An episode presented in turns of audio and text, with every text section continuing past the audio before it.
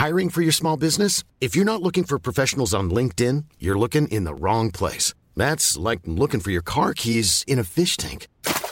LinkedIn helps you hire professionals you can't find anywhere else, even those who aren't actively searching for a new job but might be open to the perfect role. In a given month, over 70% of LinkedIn users don't even visit other leading job sites. So start looking in the right place. With LinkedIn, you can hire professionals like a professional. Post your free job on linkedin.com slash people today.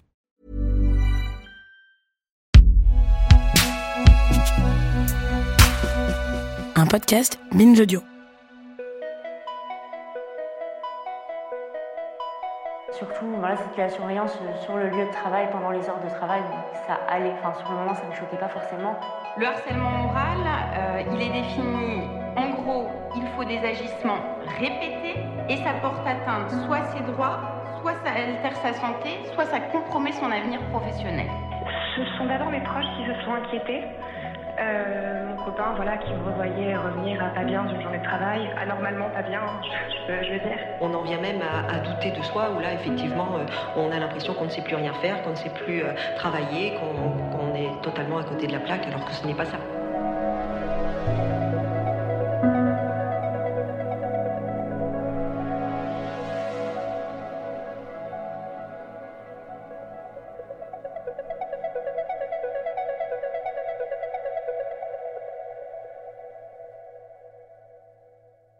Après le lycée, je savais pas ce que je voulais faire et euh, j'ai un père qui est avocat, donc euh, qui m'a dit euh, ma fille, tu es intelligente, tu sais pas quoi faire, fonce, ça te servira toute la vie à les études de droit. Et puis si ça te plaît pas, t'arrêtes. Et en deuxième année, je découvre le droit pénal que j'adore. Euh, j'ai fait partie euh, de plusieurs euh, associations, notamment une qui s'appelle le Génépi, où j'ai fait la rencontre avec le milieu carcéral, où c'est des étudiants qui vont en détention une fois par semaine pour faire des activités avec les personnes incarcérées. Et donc j'ai fait ça pendant quatre ans. À ce moment-là, j'ai su que le domaine carcéral m'intéressait, le droit des détenus m'intéressait. Donc après, j'ai fait mon service civique dans une association qui milite pour le droit des personnes incarcérées et euh, témoigner ce qui se passe en détention. Je finis mon service civique en novembre 2019. J'ai passé quelques entretiens d'embauche. Euh, bon, j'attends des réponses. Et euh, là, d'un coup, j'ai une association qui me rappelle et euh, je vais occuper le poste de contrôleur judiciaire.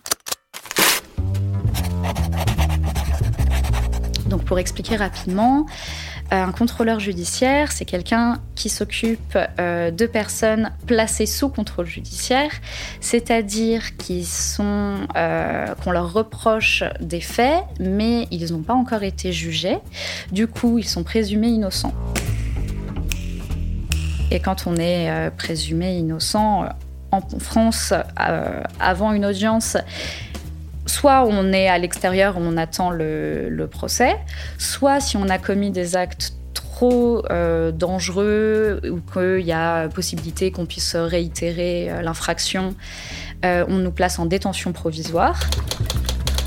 Soit il y a un mix, on reste à l'extérieur en attente de l'audience, mais on a des obligations et des interdictions à respecter. Et ça, c'est contrôlé par un contrôleur judiciaire. Donc on est sous contrôle judiciaire.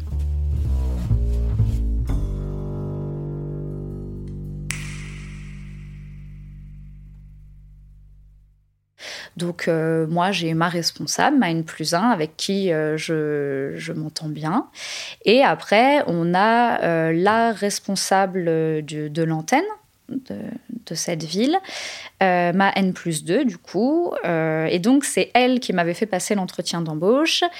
Et en temps de Covid, elle, est, elle est beaucoup là. Bah, je, suis beaucoup en lien avec elle au début, plus qu'avec moi N plus 1.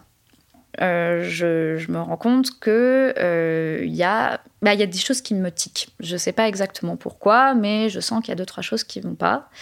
Et euh, très rapidement, j'ai un premier conflit avec elle. Je me retrouve à faire une enquête sociale rapide face, face à un homme d'une cinquantaine d'années et il m'indique qu'il fait de la musique. Et j'en fais également, donc on parle deux, trois minutes de ça, puis on reprend l'enquête. Et fin de à la fin de l'entretien, cette personne me dit que ça avait été très agréable de parler avec moi de musique et ce serait sympa de, me revoir pour parler de musique. Étant donné que je suis quand même professionnelle de justice, à ce moment-là, euh, je lui indique que euh, je, ne peux pas répondre euh, à son invitation parce que ce ne serait pas... il y aurait un conflit d'intérêts. Je lui envoie le lendemain un mail pour lui indiquer qu'il me manque des pièces justificatives, donc je lui fais une liste. Il me relance sur le fait que ça aurait été très sympa quand même qu'on aille boire un café pour parler musique. Et euh, je lui répète que non, euh, conflit d'intérêts, ce n'est pas possible.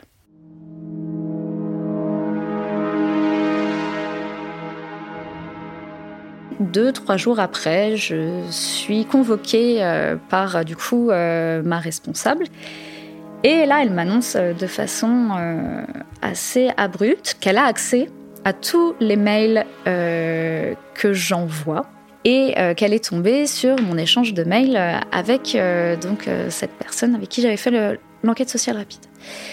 Et elle me dit que ça va pas du tout, qu'on peut nous attaquer juridiquement sur ça, parce que cet échange de mails montre que j'ai créé un lien avec la personne que j'ai reçue en entretien.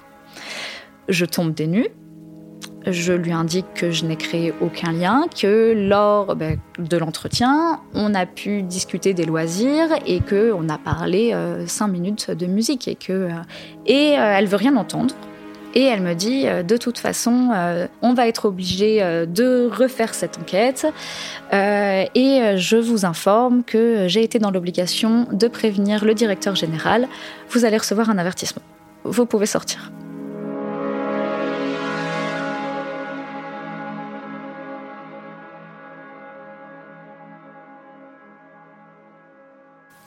Donc là, je me retrouve au bout d'un mois de travail avec ça. premier, premier truc euh, un peu bizarre, je me dis c'est quand même vraiment bizarre. Et en effet, euh, il va y avoir derrière oui, de plus en plus de, moments d'interaction de, avec cette responsable, avec ma plus 2, où, qui en fait va, va clairement devenir euh, du harcèlement moral envers moi et envers mes collègues.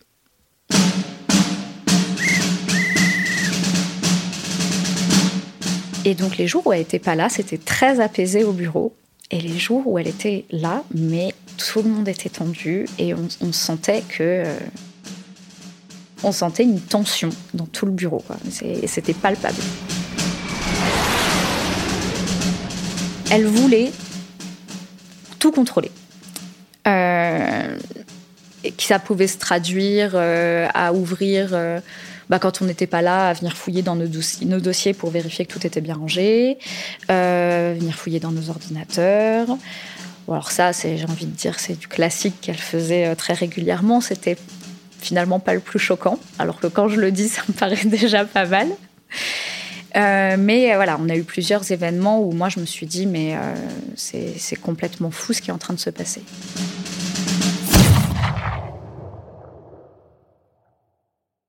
Alors, dans mon travail, euh, on a ce qu'on appelle l'analyse de la pratique professionnelle, donc l'APP.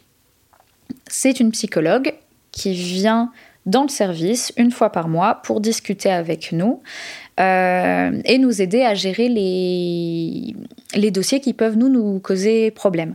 Donc, c'est pas toujours évident de devoir. Euh, avoir en face de nous quelqu'un qui est accusé d'inceste, par exemple. Euh, le problème, c'est que très vite, on a discuté en fait de, euh, du travail et de la hiérarchie et euh, de cette tension qu'on pouvait ressentir dans les couloirs. et elle n'avait plus du tout son rôle premier de gérer les dossiers, mais ce rôle de nous gérer notre affect au travail, quoi, et gérer avec cette N plus 2. donc j'ai dû faire quatre ou cinq séances avec elle. Euh, et, un jour où, euh, du coup, euh, elle revient pour une nouvelle séance, je suis, genre, Mine plus un me, me, demande de venir dans son bureau et elle m'indique que je n'aurai plus le droit d'y aller. Je lui demande une explication. Elle me dit, ça vient d'en haut, je ne sais pas pourquoi, mais c'est comme ça. Donc le seul moment où je pouvais un peu décharger au travail, on me l'enlève. Je ne sais toujours aujourd'hui toujours pas pourquoi ça a été euh, le cas, mais voilà.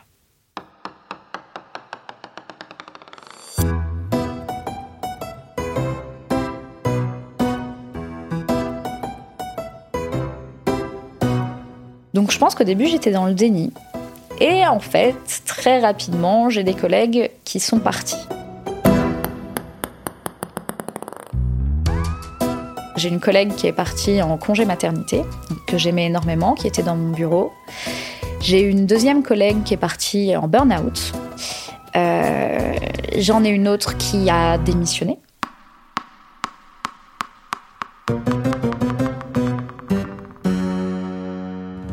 J'ai une quatrième collègue qui a disparu, elle aussi, euh, qui, parce qu'elle était en conflit pour le coup euh, avec euh, cette N plus 2 et ça hurlait dans les couloirs avec des menaces de violence physique hein, sur le ton de l'humour.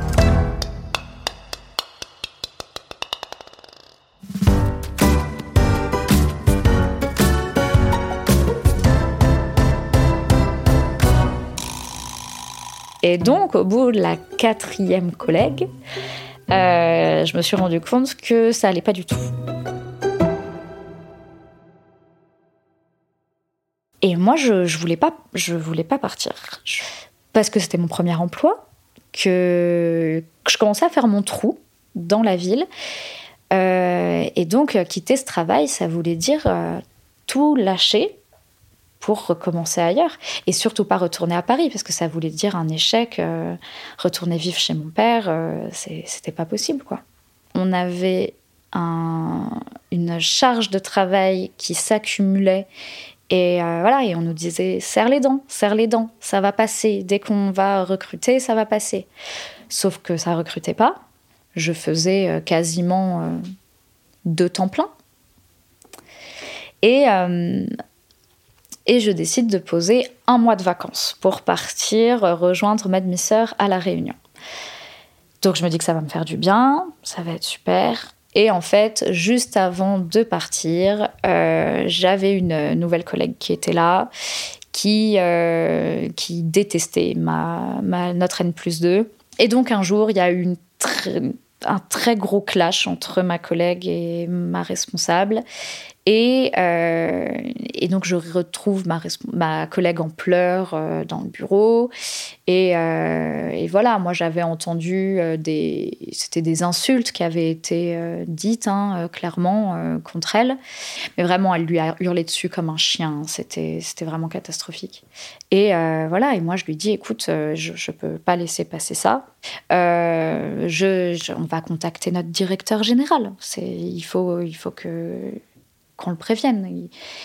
On fait un courrier à notre directeur général auquel on ne reçoit aucune réponse. Mais ça en est grossier. On n'était pas du tout dans l'attaque ou quoi que ce soit, on demandait des solutions et une médiation pour que ça aille mieux. Et euh, en plus de ça, on, décrivait un petit peu ce qui s'était passé avec ma collègue. Mais voilà, aucune réponse. Euh, mais au bout de deux semaines, on relance quand même en disant ben, S'il vous plaît, vous pouvez nous répondre. Et on nous a clairement dit euh, écoutez, c'est pas notre problème, quoi.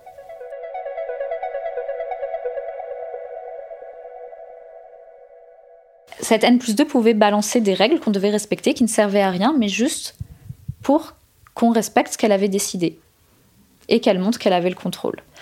Donc sur certaines règles, moi j'avais clairement dit que je ne les respecterais pas parce qu'elles n'avaient aucune utilité au service.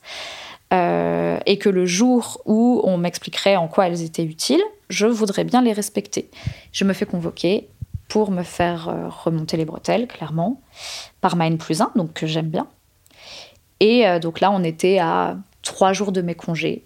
Et euh, donc, on commence à, se, bah, à se prendre un petit peu la tête, jusqu'à ce qu'elle me dise Mais, mais Jeanne, mais qu'est-ce qui va pas? Et là, j'éclate en sanglots et je lui dis Mais regarde, il n'y a rien qui va et je me mets à pleurer sans pouvoir m'arrêter pendant une demi-heure. Et en fait, je me rends compte qu'en pleurant, je, je sais même finalement même pas pourquoi je pleure, mais c'est en fait si, je pleure parce que je suis fatiguée. Je suis fatiguée et j'arrive pas à comprendre pourquoi je suis autant fatiguée, ce qui me pompe autant d'énergie Et en fait, il n'y a rien qui me pompe de l'énergie à part le travail et me dire, mais je me mets dans un état pour le travail, ça ne m'était jamais arrivé. Bah, j'ai travaillé toutes mes années d'études, euh, j'étais fatiguée hein, physiquement, je faisais plein de choses, mais être fatiguée psychologiquement comme ça, je me, je pensais pas que c'était possible.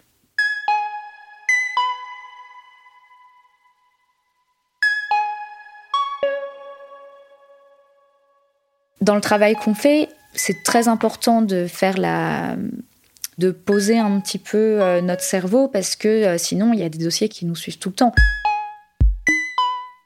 Et moi j'avais des grandes facilités à faire ça. J'avais besoin d'un petit peu de temps, mais très rapidement, je... mon cerveau switchait très bien entre travail et, vie privée. Et là, j'y arrivais plus. Mais en fait, je rentrais chez moi, j'étais exténuée, je pouvais rien faire. Mais du coup, euh, fumer euh, CBD sur CBD, euh, je, me suis mise du coup même à la clope, alors que c'est quelque chose que j'avais, bah, que je fumais pas avant, que je consommais pas. Et, et, juste à rien faire sur mon canapé et attendre que la soirée se passe pour aller me coucher et recommencer le lendemain. Quoi.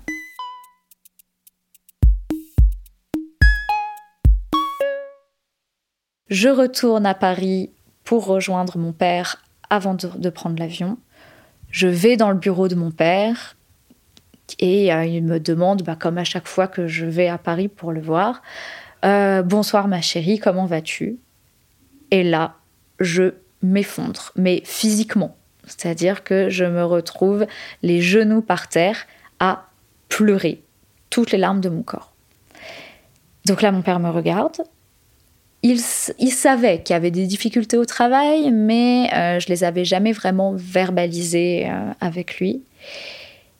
Euh, quand j'arrive à reprendre un petit peu mon souffle, la parole, je, je, lui explique un peu tout ce qui se passe, et notamment les dernières semaines avec parce que du coup, elle avait commencé, bah, elle, veut, elle avait commencé à arrêter de me parler. Ma plus 2. Du coup, ça faisait deux mois qu'elle ne me parlait plus dans les couloirs, qu'elle ne s'adressait plus à moi. Mon père, il est très pragmatique et il me répond Écoute, vu tout ce que tu m'as raconté, la seule solution, c'est de quitter ce boulot. Et je le regarde et dans le fond, je savais que c'était la seule solution. Mais ça me faisait du bien que ce soit quelqu'un d'autre qui me le dise et surtout cette figure d'autorité parentale. Et euh, j'ai très confiance euh, dans, ce qu'il peut me dire. Donc, euh, donc ça m'a fait du bien de l'entendre de sa bouche. Je pars en vacances. J'ai pas du tout réussi à déconnecter. Je me suis retrouvée là-bas sur des plages paradisiaques, juste à penser tout le temps au travail, ou alors à ne pas y penser, mais à être amorphe. Euh, des fois à me mettre à pleurer sans raison. Et j'ai pas, il m'a fallu, je pense, trois semaines pour commencer un petit peu à apprécier ce que je pouvais voir autour de moi. Quoi. C'est bête, je repartais à ce moment-là. Et, euh, et je suis retournée au travail. Et vraiment, premier jour, je suis arrivée. Et là, je me suis dit, c'est pas possible.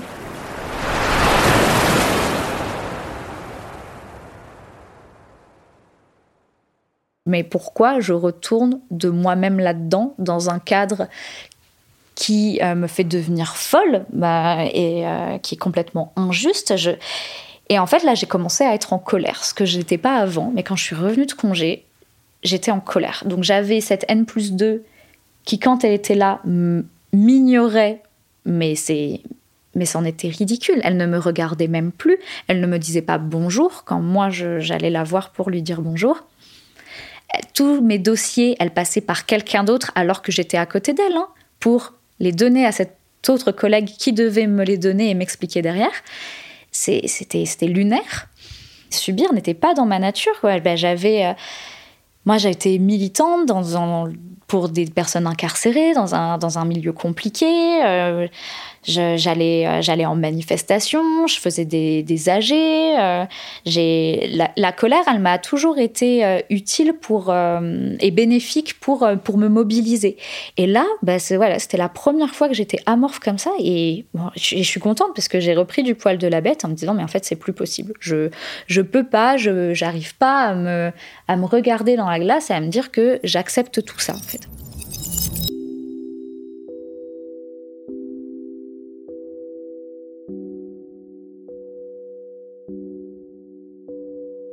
Et j'ai eu de la chance parce qu'en rentrant de congé, il y a une nouvelle RH qui est arrivée et qui a mis son nez un petit peu dans tout ça et qui nous a dit ok ça va pas du tout.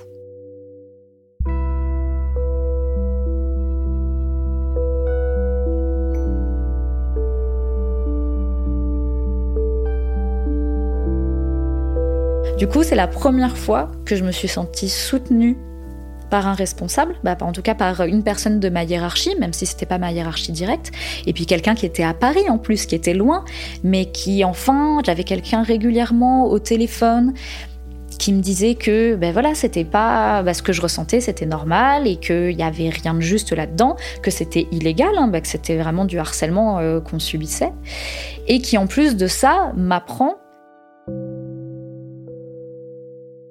que euh, il n'y a jamais eu d'avertissement à mon encontre suite euh, au premier mois où j'étais là et où euh, ma N plus 2 m'avait convoqué car j'avais créé des liens avec, avec un suivi.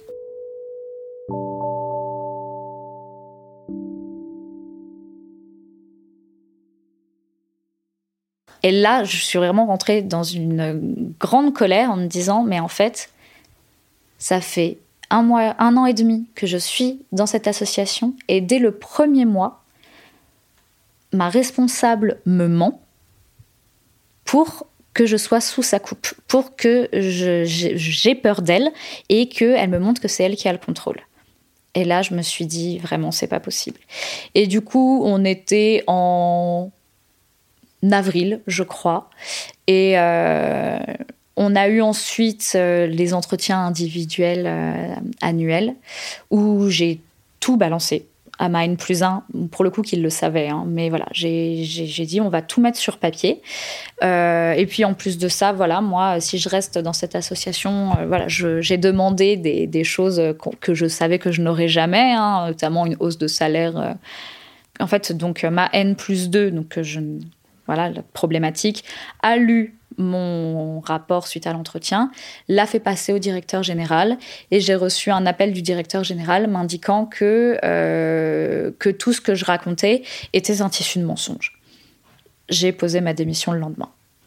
Euh, Mine plus 2 n'a pas réagi à mon départ, à ma, à ma démission, et elle a décidé de me reparler trois jours avant que je parte pour reprendre chacun de mes 90 dossiers et vérifier que tout était à jour.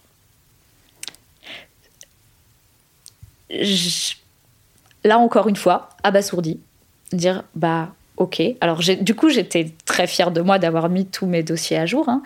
mais euh, voilà, on était encore une fois sur du contrôle jusqu'à la fin.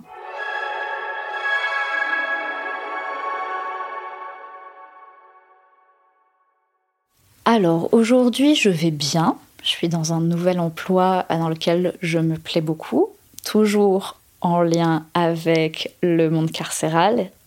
Euh, donc déjà, je suis très heureuse parce que euh, ma première expérience ne m'a pas dégoûtée de ce travail-là. Et c'était une grande frayeur pour moi et c'est pas le cas aujourd'hui. Donc euh, je me dis que là-dessus, je suis très contente. Ça m'a beaucoup rassurée. Euh, je me suis rendu compte, bah, quand je suis partie de l'association, j'ai eu trois mois de chômage avant de reprendre le travail. Et euh, j'ai essayé d'oublier un peu toute cette histoire. Et en fait, en recommençant le travail, je me suis rendu compte que j'avais euh, quelques inquiétudes vis-à-vis -vis de ma hiérarchie, de ne pas savoir comment se comporter avec elle et surtout être toujours inquiet de la moindre chose qu'on puisse faire dans, mes dossiers, mes missions, et euh, que, ça puisse toujours se retourner contre moi. Euh, ça va un peu mieux, mais ça, reste à travailler parce que euh, des fois, mais des choses très bêtes, hein, où, tout de suite, j'ai ce réflexe de mais comment on va pouvoir me retomber dessus derrière, quoi? Alors que, bon, on a tous le droit à l'erreur dans notre travail, surtout quand on vient d'arriver. Et, euh, en fait, je, suis encore en colère Euh, et, du coup, moi, j'ai décidé de, euh, de, prendre les moyens juridiques que je pouvais avoir à disposition. Et je suis en train de travailler ça avec une psychologue, avec ma psychologue du travail, pour voir si, si je suis en capacité psychologique de l'emmener devant les prud'hommes pour harcèlement moral.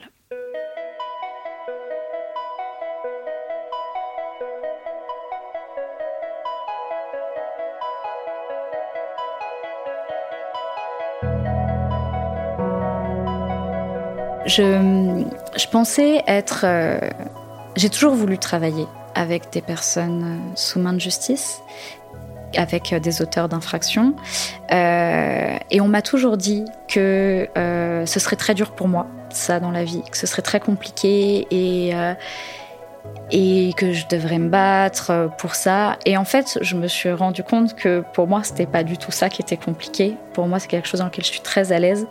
Et c'est finalement, je trouve, le, le monde du travail qui est très compliqué. Et j'ai une facilité avec des gens qu'on peut pointer du doigt en disant qu'ils ont commis euh, des actes euh, horribles. Bah, c'est des actes répréhensibles, hein, c'est des infractions. Et en fait, pour bah, moi, j'ai comme bah, sur cette première expérience, j'ai quand même été avec quelqu'un qui commettait aussi des actes répréhensibles et une infraction qui est très grave et qui aujourd'hui n'a toujours pas euh, été poursuivi pour, pour ça en tout cas. Et rien que pour que notre travail ait du sens, ça me paraît important du coup que bah, que je fasse tout ce qu'il faut pour qu'elle ne puisse pas recommencer euh, avec d'autres personnes.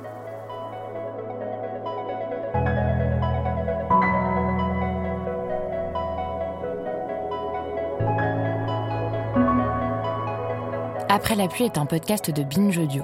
Entretien mené, enregistré et monté par Anton Stolper. Réalisation Paul Berthiaud. Production Naomi Titi.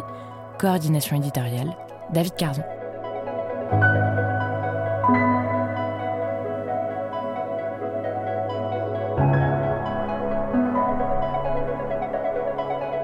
Si vous aussi vous souhaitez témoigner sur des thèmes qui touchent à la santé mentale, écrivez-nous à l'adresse après la pluie at binge.audio ou sur le compte après la pluie podcast sur Instagram.